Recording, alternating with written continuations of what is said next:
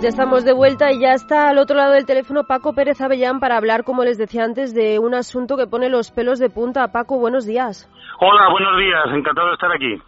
Cuéntanos eh, este caso de un pederasta de 22 años que abusaba de sus hermanos de 7 años y que luego detrás había toda una red de, de pederastia. Pues en efecto, bueno, eh, la verdad es que la pederastia se ha convertido en un caballo de batalla para la policía española, que además está trabajando continuamente en las redes sociales buscando el lugar donde estas personas se encuentran para intercambiar este tipo de pornografía infantil, que además los tres detenidos en esta ocasión la fabrican ellos mismos, empezando por este chico de 22 años capturado en un pueblo de Valencia, eh, una persona que pertenece a la burguesía, la media burguesía, eh, con dos hermanos de siete años, gemelos, con los que a menudo se fotografiaba en posturas obscenas, en fotografías muy explícitas, sexuales, que además intercambiaba con otros individuos aficionados a la misma pederastia en estas redes sociales, especialmente en Twenty. Ahí se cambiaban este tipo de fotografías que cada uno fabricaba. Es muy importante esta acción de la policía, que a la que hay que felicitar absolutamente, porque la primera persona que se da cuenta del problema es una de las madres de los chicos que están más metidos en Internet y que utilizan las redes sociales para absolutamente todo.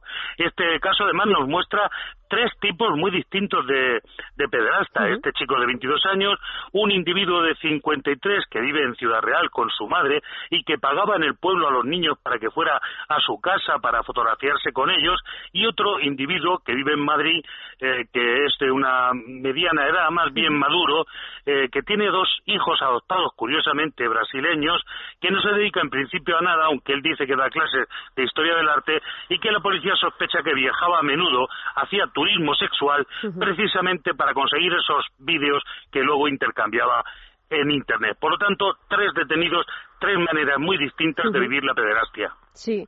Y muy importante lo que, lo que comentabas, que fue la madre la que puso la, voz de alarma y avisó a la policía, porque la propia policía lo recuerda siempre. Hay que vigilar muy de cerca lo que hacen nuestros los hijos en, en Internet, porque cada vez tienen un acceso más fácil los pederastas y se les engaña muy importante tener el ordenador, la conexión a Internet en un lugar que, que, no sea reservado, que no esté escondido, sino que si es posible pues esté en el mismo propio salón de la casa o en el salón de juegos donde se pueda acceder y los padres estén vigilantes. Porque en efecto, estos chicos son convencidos, engañados, seducidos por todo tipo de ofertas que se hacen en Internet. Estas personas además intercambian entre ellos en las mismas redes consejos para evitar caer en las trampas de la policía, que está constantemente patrullando el ciberespacio. Ah, sí, he leído que habían creado como un club, ¿verdad? Y que se dedicaban a leccionar a los nuevos miembros para evitar que les cazasen. En efecto, es tan importante esto que desarticula por completo lo que es un trabajo absolutamente jerarquizado de intercambio. Recordemos que la mera posesión de pornografía infantil ya es delito. Por supuesto, mucho más eh, utilizar a los menores para hacer eh, vídeos, fabricarlos y ponerlos en Internet, bien a la venta o simplemente a intercambio. Se cambian pues lo que ellos hacen por lo que hacía probablemente el pederasta en su pueblo de Ciudad Real, como lo que hace el de Madrid eh, con, con las, esos viajes que hacía, esos excesos que hacía en, en el turismo sexual. Todo esto es verdaderamente un fructífero tráfico en Internet que, como digo, la policía española sigue muy de cerca, la policía y la Guardia Civil, porque tienen eh, equipos preparados para estar siempre patrullando el ciberespacio. Sí, y Paco, estos eh, detenidos en concreto, eh, ¿cómo, ¿cómo actuaban? ¿Se seducían a sus víctimas o se hacían pasar ellos por menores y, por ejemplo, compañeros de colegio? ¿O cómo actuaban? Claro, bueno, recordemos que Internet es la patria de todos los que se hacen pasar por lo que no son, ¿no? Mucha gente, pues, adopta eh, un falso nombre o una personalidad totalmente falsificada. Entonces, estos individuos, según, según les venía bien, adoptaban una personalidad u otra, porque efectivamente lo que ellos mm, naturalmente pretenden es eh, engañar y abusar de la buena fe.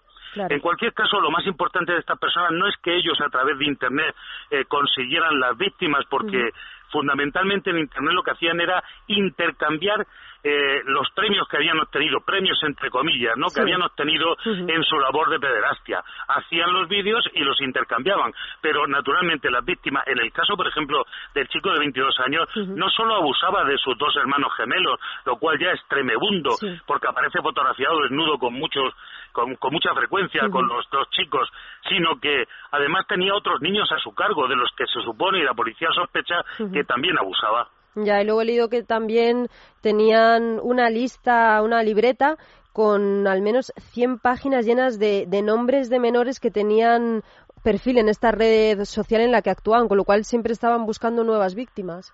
Claro, claro, es que Internet, que tiene muchísimas virtudes, es una herramienta de primera magnitud que no puede ser demonizada, sin embargo es un lugar que también atrae a todo tipo de delitos. Desde luego recordemos que los timos son, vamos, prioritarios. En Internet se tima con todos los más viejos tipos de, timo que se conocen. Pero además, para los pederastas es un auténtico paraíso. Lo que pasa es que ellos se dan cuenta de que cada vez están siendo más acosados, que la policía ha afinado muchísimo sus técnicas y sus métodos de trabajo y que además eh, colabora en perfecta armonía con las policías de otros países. Pues sí, que cada vez lo tienen más difícil para cometer este tipo de crímenes. Claro, este es el tema, es decir, tenemos que estar preparados. Y desde luego, la madre eh, que ha ocasionado esta magnífica operación policial es ejemplo para todos nosotros. Sí, hay que insistir en que los padres estén muy, muy pendientes de, de dónde navegan sus hijos y luego los niños tienen que ser aleccionados. Saber que en Internet lo más probable y lo más fácil es que te estén dando gato por liebre, que estén dando eh, unos datos que no existen realmente, que se presenten como compañeros de colegio, como amigos o como chicos de tu propia edad, cuando en realidad se trata de personas mayores que únicamente tienden una trampa para obtener la satisfacción de sus más bajos deseos. Pues sí, así es. Pues muchísimas gracias Paco Pérez Avellán. Le despido hasta el próximo martes y hacemos nada, una breve pausa y enseguida está ya aquí Víctor de la Serna y Encarna Jiménez para hablarles de Lanzarote. Ahora volvemos.